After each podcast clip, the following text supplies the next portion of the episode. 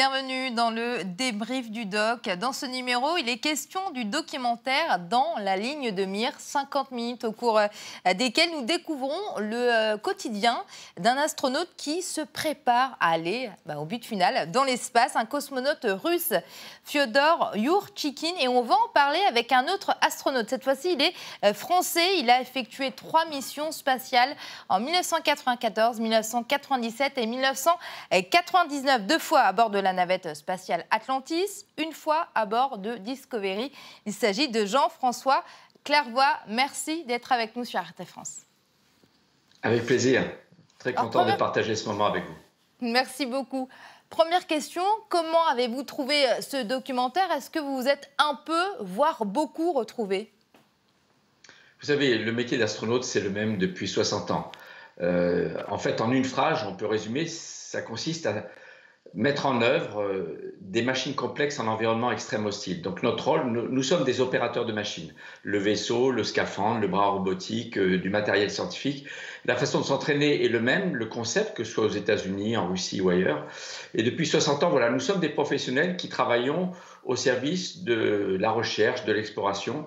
Et bien sûr, euh, l'environnement étant extrême, il faut se préparer à beaucoup d'éventualités parce que nous sommes seuls à bord pour gérer les pannes en cas de problème. Mir a connu, la station Mir, les, pires catastrophes qu'on puisse connaître en milieu confiné, le feu à bord, une fuite d'air qui a fait perdre un tiers de l'atmosphère. Et donc euh, les entraînements sont juste un peu plus améliorés, faciles aujourd'hui avec la réalité virtuelle et des simulateurs à très haute fidélité. Alors, astronaute, c'est pas un métier euh, comme les autres. Hein. Pour certains, c'est même un rêve. Vous êtes la preuve, en tout cas, que ce rêve se réalise. Alors, comment devient-on euh, astronaute? Je parle de la formation, du parcours scolaire? Alors la première chose, pour devenir astronaute, il faut le vouloir. Quand je dis ça, c'est parce que on ne vient pas nous chercher en nous disant on vous, observe depuis un moment, on aimerait bien que vous deveniez astronaute. Tous les astronautes sont des personnes, des hommes et des femmes qui ont eu la démarche personnelle, qui ont pris la décision personnelle de répondre à un appel à candidature lancé dans la presse, dans les médias, la radio, euh, à la télévision. Et une fois qu'on candidate, on remplit un dossier très détaillé et petit à petit, euh, étalé sur un an, il y a à peu près 5 ou 6 étapes qui durent chacune une journée environ et qui filtrent et qui à chaque fois retiennent que 10% des candidats. Et à la fin, on est une, euh, une vingtaine, une trentaine de candidats déclarés tous également bons pour le job, mais on n'en sélectionne, on sélectionne que 5, 6, maximum 10. Donc pourquoi moi et pas quelqu'un d'autre à côté? Ben Ça, ce jour-là, il faut avoir une étoile. Donc euh, il faut le vouloir, il faut être né dans le bon pays qui a un programme spatial au bon moment de façon à être dans la bonne tranche d'âge au moment où il y a une sélection, parce que si vous avez tout de bon, mais que entre vos 28 et 27 et 37 ans, il n'y a pas d'appel à candidature, eh bien, euh, vous n'avez pas de possibilité de devenir astronaute professionnel. En plus, il faut avoir une bonne santé, d'être euh, sportif et d'être en bonne condition physique, avoir typiquement bac plus 5 à bac plus 7 d'études, mais dans un domaine extrêmement varié. Donc surtout, ce qui est important de comprendre, il n'y a pas une discipline académique qui prédispose plus qu'une autre à devenir astronaute. Il y a des pilotes, il y a des plongeurs, il y a des sous-mariniers, il y a des vulcanologues, océanographes, vétérinaires, chimistes, biologistes, médecins, ingénieurs, astrophysiciens, physiciens des particules. Donc vous voyez, l'éventail de professions que vous pouvez être en train d'exercer quand vous candidatez est extrêmement large. On vous retiendra, alors ça reste dans le domaine des maths hein, quand même, il n'y a pas encore d'artistes peintres de profession ou de juristes, d'écrivains, mais ça viendra. Donc il faut être euh, un petit peu scientifique en tout cas. Et vous, personnellement, qu'est-ce qui vous a euh, donné envie euh, de devenir astronaute? Alors en fait, je constate après coup, a posteriori, que quand j'étais enfant, c'est pas astronaute que je voulais devenir. Astronaute, c'est un métier. Je voulais aller dans l'espace pour le fun de voler en apesanteur, pour voir la Terre de loin, parce que j'étais fasciné par l'émission Apollo. J'avais 11 ans à l'époque où le premier homme a posé le pied sur la Lune, Neil Armstrong. J'étais aussi euh, un très grand fan des séries télévisées Star Trek à l'âge de 11-12 ans. Et je me suis dit, plus tard, c'est quelque chose que j'ai envie de faire. Mais c'est plus tard que j'ai compris que pour aller dans l'espace, il fallait choisir d'en faire son métier. On ne pouvait pas juste décider d'y aller pour le week-end ou pour les vacances. Et comme j'aime bien manipuler avec mes mains, j'aime bien euh, euh, télécommander des avions, euh, piloter des drones, j'aime bien la plongée, le, pilotage, eh bien c'est un métier qui me convenait parfaitement. Alors j'ai fait des études en astronautique. Donc ce que j'ai décidé de faire quand j'étais étudiant, je voulais être télécommandeur de sondes interplanétaires. Vous savez, c'est ces vaisseaux spatiaux inhabités automatiques qu'on envoie vers Mars ou vers Jupiter ou vers Saturne et qu'on télécommande depuis la Terre. Donc c'était une forme de téléportation à distance. Et puis bien sûr, dès qu'il y a eu un appel à, à candidature en 85, j'avais 26 ans, en fait l'appel était en 84, eh bien je me suis dit, c'est fait pour moi, il faut que je candidate. Et ils m'ont retenu à la fin. Alors, tout au long de ce documentaire hein, que vous avez vu, ce, qui revient énormément, c'est l'amour hein, euh, de Fyodor hein, pour sa femme, euh, ses enfants. Je vous propose de regarder un extrait.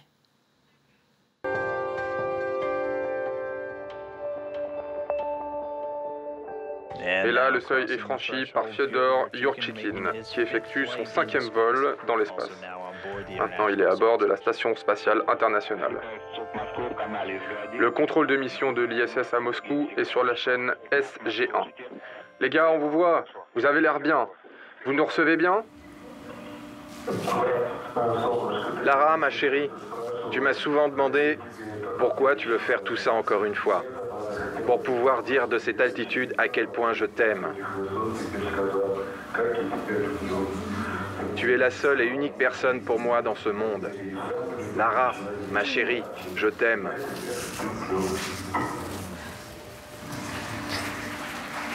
Et mes filles aussi, bien sûr.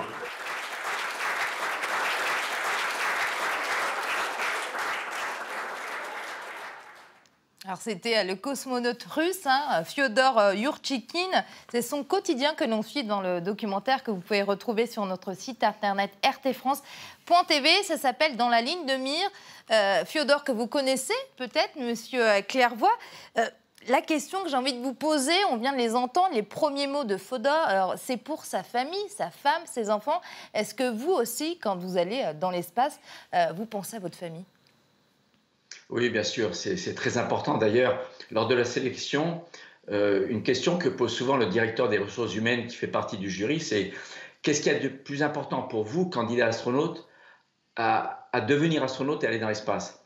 Et on attend une réponse qui soit une réponse humaine, une réponse qui montre que la personne se sent avant tout humaine, avec des sentiments et, et une responsabilité prioritaire sur ses proches et sa famille.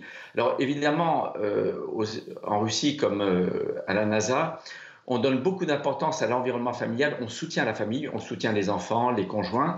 Les conjoints sont invités à assister à certaines séances d'entraînement dans le simulateur. On, leur propose de venir assister au lancement d'un collègue pour qu'elles voient comment ça se passe.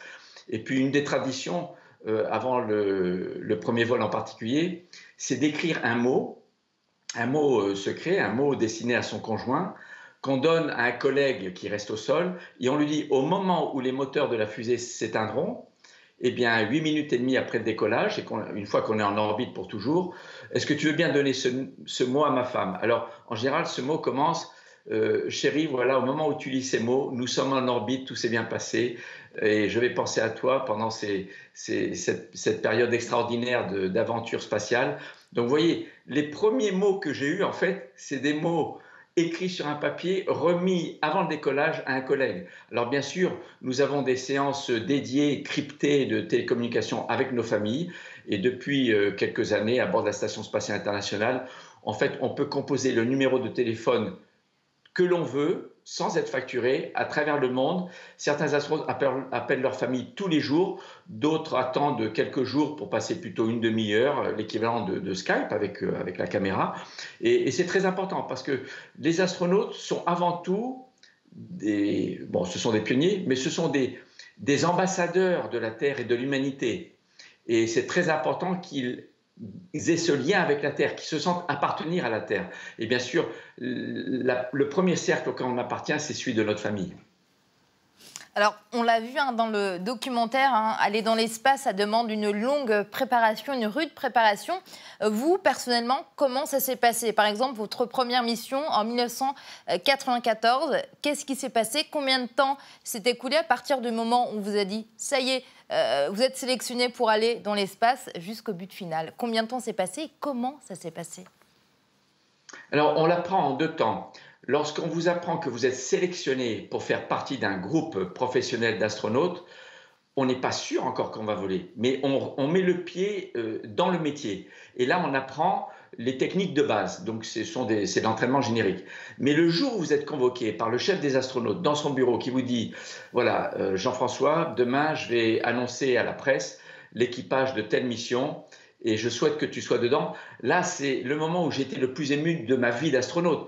Là, j'ai senti mon cœur battre et je me suis dit, là, à ce moment-là, c'est sûr, je vais y aller parce qu'il y a une mission, il y a une navette, il y a une date qui est décidée.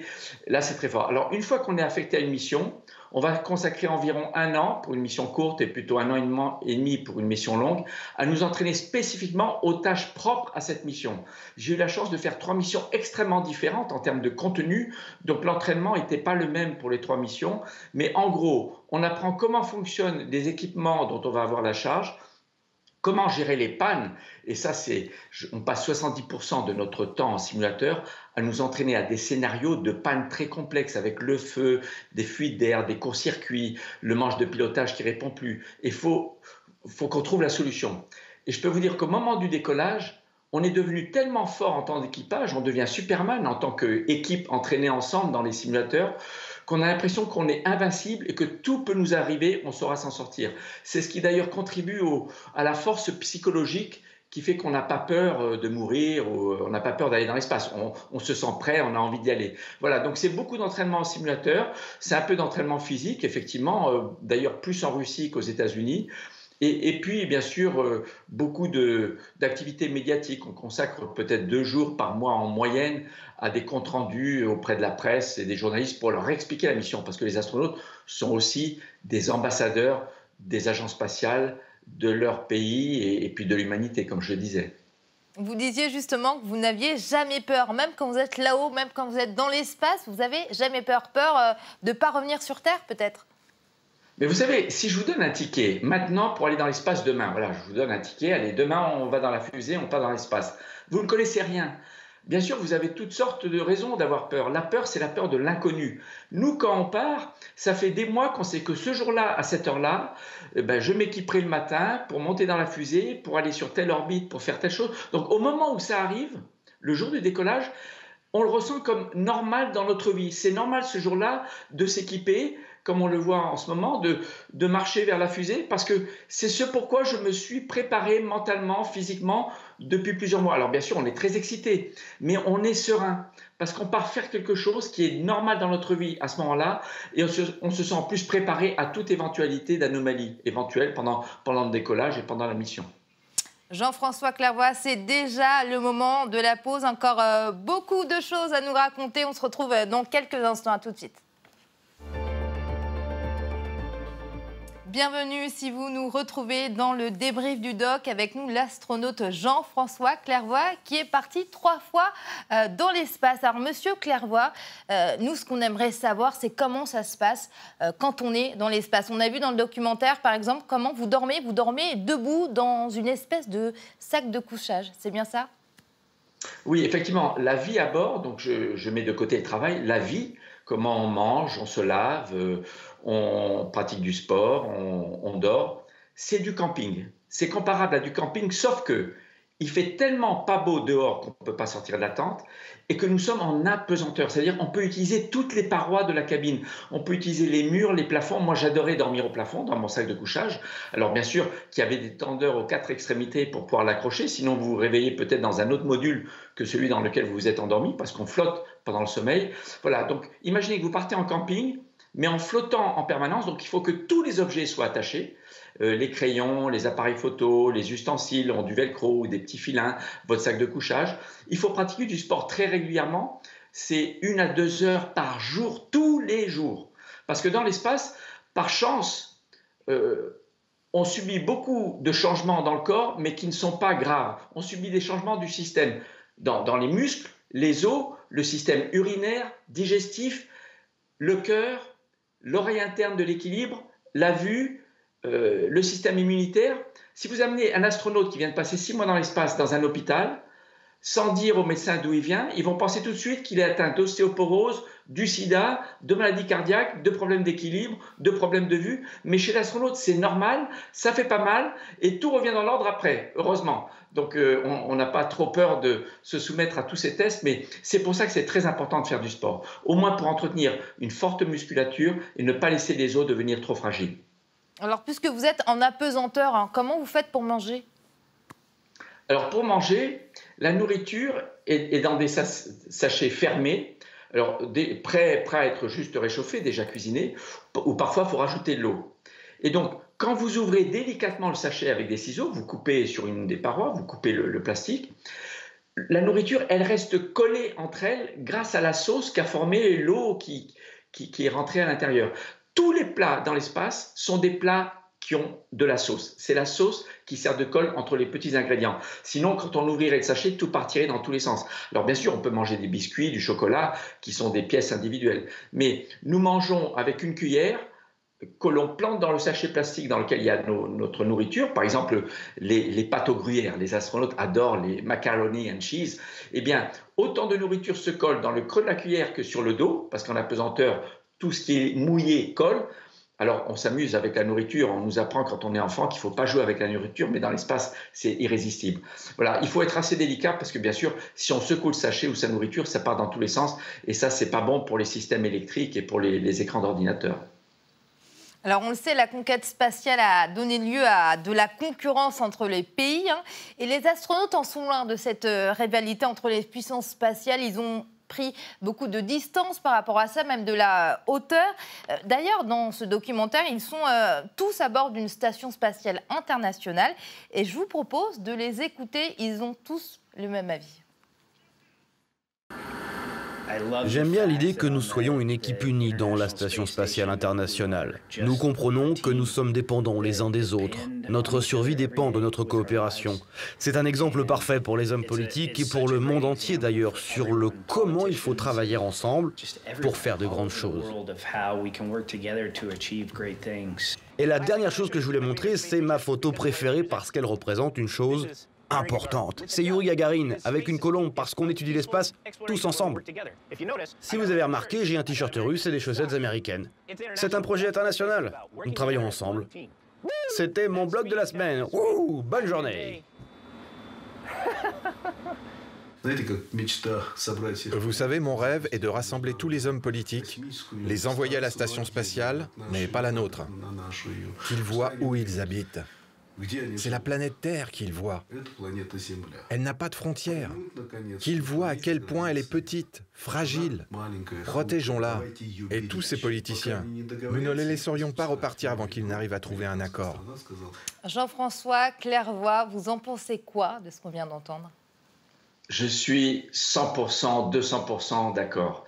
Vous avez parlé de concurrence tout à l'heure, c'était effectivement euh, dans les satellites, dans les applications spatiales, donc les communications, l'observation de la Terre, c'est de la concurrence de business entre sociétés privées. Mais dans l'exploration, à part la course à la Lune entre les, les, soviétiques et les américains il y a plus de 50 ans, depuis, l'exploration avec des robots et avec des vols habités se fait en coopération internationale. Même les Américains ont rendu service aux Chinois qui, se sont, qui ont posé un robot sur la face cachée de la Lune pour servir de relais satellitaire. Lorsqu'on explore, qu'on va là où on n'est jamais allé pour voir ce qu'il y a, pour voir comment on vit en apesanteur, où l'homme peut aller plus tard, est-ce que la vie existe ailleurs, nous le faisons en coopération internationale sur le plan scientifique, sur le plan programmatique. Vous savez que depuis 20 ans que la Station spatiale internationale est habitée en continu, la seule chaloupe de sauvetage disponible à tout moment pour sauver l'équipage, quelle que soit sa nationalité, canadienne, japonaise, européenne, américaine ou russe, c'est le vaisseau russe Soyuz. C'est vrai que la navette pouvait aller dans l'espace, amener des astronautes américains, mais elle faisait juste l'aller-retour. Elle ne pouvait pas rester à bord. Donc euh, les, les Russes sont responsables depuis 20 ans les exclusifs responsables de la sécurité ultime des astronautes s'il faut les évacuer en urgence de la station spatiale.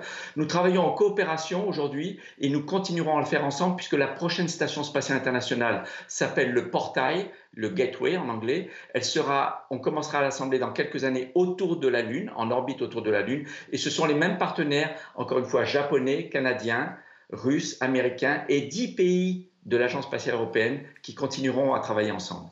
Alors, fut un temps où, l'on avait euh, deux puissances spatiales, hein, URSS, euh, États-Unis. Hein. ce temps-là est, révolu. D'autres pays ont eux aussi hein, des ambitions spatiales, l'Inde, Israël, euh, les Émirats arabes unis. Comment voyez-vous ça? Bien, c'est une très bonne chose. En fait, l'espace est très intéressant pour l'économie, pour les applications dont je parlais tout à l'heure. L'espace rend énormément de services à toute l'humanité. Euh, pour vous donner une idée, un, un exercice de pensée. Imaginez que soudainement, on éteigne tous les satellites qui fonctionnent en orbite, de navigation, le GPS, de télécommunication, qui vous donne la, télévision par les antennes paraboliques ou euh, qui vous donne la météo, l'observation de la Terre. Ce serait le chaos, mais hyper grave, instantané, à l'échelle de la planète. Donc l'espace est indispensable pour rendre des services. Maintenant, dans le domaine de l'exploration, c'est vrai que toute puissance spatiale qui maîtrise un minimum les techniques d'astronautique qui permettent de concevoir un vaisseau qui va dans l'espace où le milieu est extrême. Je vous rappelle que les températures des vaisseaux spatiaux varient de moins de 100 degrés à l'ombre à plus de 100 degrés quand il est exposé au soleil. Donc ça demande des... C'est extrêmement exigeant en termes, en termes de technique et de technologie. Donc maîtriser les technologies spatiales, c'est démontrer qu'on est un pays puissant en termes de savoir-faire. Et c'est la raison première qui motive de nouveaux pays à embarquer dans la grande aventure de l'espace. Il y a aussi ce que vous appelez les astronautes d'un jour, il y a ces euh, vols privés. Qu'est-ce que vous en pensez? Alors, c'est très bien parce que ce qu'on appelle le tourisme spatial, c'est-à-dire donner l'occasion à des non-professionnels de vivre l'expérience de l'espace, alors soit orbital pour quelques-uns très rares, à ce jour seulement 7 milliardaires qui ont payé plusieurs dizaines de millions de dollars pour passer une semaine dans la station spatiale. Maintenant, pour quelques centaines de milliers de dollars, vous pouvez passer 4 minutes dans l'espace. Et puis, à bord de mon avion, qui est, qui est derrière moi ici, l'Airbus euh, donc euh, R0G, basé à Bordeaux, pendant une journée, je peux faire vivre à du grand public qui paye quand même quelques milliers d'euros. Hein. C'est l'équivalent d'une semaine de vacances, mais je peux faire vivre la vraie apesanteur la vraie sensation de décollage dans une fusée, la véritable gravité lunaire ou martienne. Et tous les bénéfices sont reversés à la recherche scientifique. Donc tous ceux qui volent à bord sont contents parce que avec leur argent privé, ils financent la recherche, ils se sont fait plaisir et puis ils deviennent d'excellents ambassadeurs parce qu'on leur explique à quoi sert la recherche spatiale et l'exploration spatiale. Donc euh, euh, si vous avez des collègues, des amis qui ont envie d'être astronautes d'un jour, qui se font offrir pour leur anniversaire par leurs collègues qui cotisent tous un petit peu ben, un vol en apesanteur dans l'Airbus R0G, eh bien, je serais très ravi de l'accueillir. R0G, le nom est retenu. Alors, est-ce qu'on est encore loin ou s'y approche des vacances des particuliers euh, dans l'espace ou c'est encore, comme vous l'avez rappelé, destiné à des milliardaires? Alors, l'espace en lui-même, au-delà de l'atmosphère, euh, demande beaucoup d'énergie. Pour rester en orbite, il faut atteindre une vitesse de 28 000 km par heure. Ça demande beaucoup d'énergie, l'énergie c'est cher, donc le billet sera toujours de quelques millions, dizaines de millions ou millions de dollars pour, être en orbite terrestre. Par contre, pour 100 à 200 000 euros, ça reste très très cher. Dans les années qui viennent, on va voir beaucoup de particuliers très aisés, mais pas forcément milliardaires, ni même millionnaires, mais capables de mettre de côté 100 000 euros quand même, pourront vivre l'expérience du vol spatial, mais que pour 4 ou 5 minutes. C'est-à-dire, ils auront suffisamment d'énergie pour monter dans l'espace, mais sans pouvoir atteindre la vitesse de 28 000 km/h, ils redescendront tout de suite sur Terre. Mais ils auront été astronautes d'un jour pour de vrai euh, au-dessus de l'atmosphère. Et vous pensez quoi de l'initiative euh, d'Elon Musk avec SpaceX? Alors, euh, Elon Musk a eu l'initiative de créer une société privée pour euh, concevoir des fusées, mais ce qui lui a permis de se développer, c'est les premiers contrats du gouvernement américain. Lui, il a mis 100 millions de sa poche, donc il est quand même très riche. La NASA a rajouté 900 millions en lui disant avec ces 900 millions, je veux que dans 10 ans, vous commenciez, ou dans 7 ans, vous commencez à ravitailler la Station spatiale internationale avec au moins tant de missions inclus dans les 900 millions. Et après, je vous achèterai au, euh, un par un des, missions supplémentaires de ravitaillement. Donc, euh, c'est très bien. Un milliardaire qui a beaucoup d'argent, qui se demande qu'est-ce que je peux faire avec mes milliards?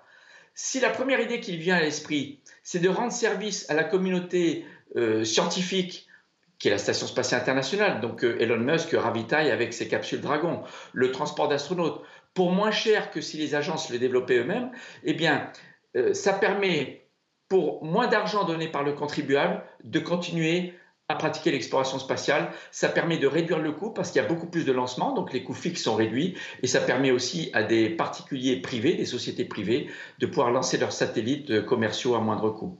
Donc c'est très bien parce que ça, ce n'est pas de l'argent du contribuable et au contraire, ça permet de diminuer la part des impôts qui est utilisée dans l'exploration spatiale. Jean-François Clairvoy, est-ce qu'on ira un jour sur Mars? On ira un jour sur Mars. Ma meilleure estimation honnête, que je prévois depuis une dizaine d'années en lisant tout ce qui se fait partout dans le monde et que la NASA d'ailleurs a confirmé récemment, c'est qu'au mieux, dans les années 30, on, connaîtra le premier voyage habité vers Mars. On sait ce qu'il faut faire pour être prêt à envoyer des hommes et des femmes vers Mars, mais on n'est pas prêt aujourd'hui. On sait que ça va prendre au moins 10-15 ans encore. Mais le premier équipage, à mon avis, ne se posera pas. Il tournera autour de Mars et puis il reviendra sur Terre. Le voyage durera deux ans et demi. Vous vous rendez compte? Deux ans et demi. Donc il faut bien s'y préparer, y compris sur le plan psychologique, parce que pour la première fois dans l'histoire de l'humanité, des humains ne verront plus la Terre au bout de quelques semaines, ne pourront plus converser avec la Terre en temps réel et ne, pourront plus revenir en cas d'urgence avant plusieurs mois, voire plusieurs années.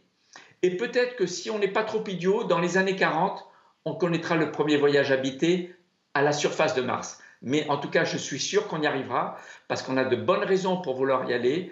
On a tous envie, les agences spatiales depuis des décennies se préparent à cela. Elles sont réunies en association, toutes les agences du monde entier, chinoises, coréennes, américaines, russes, pour trouver le meilleur moyen de se coordonner ensemble pour un jour envoyer un vaisseau habité vers Mars. C'est pas pour tout de suite, mais c'est pour le premier demi-siècle de, de ce siècle.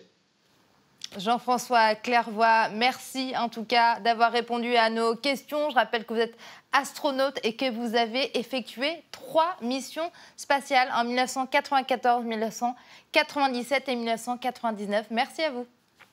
Merci beaucoup. Voilà, vous l'aurez compris, c'est la fin de cette émission. C'était le débrief du doc, une émission à retrouver sur notre site internet rtfrance.tv. Très bonne journée, merci.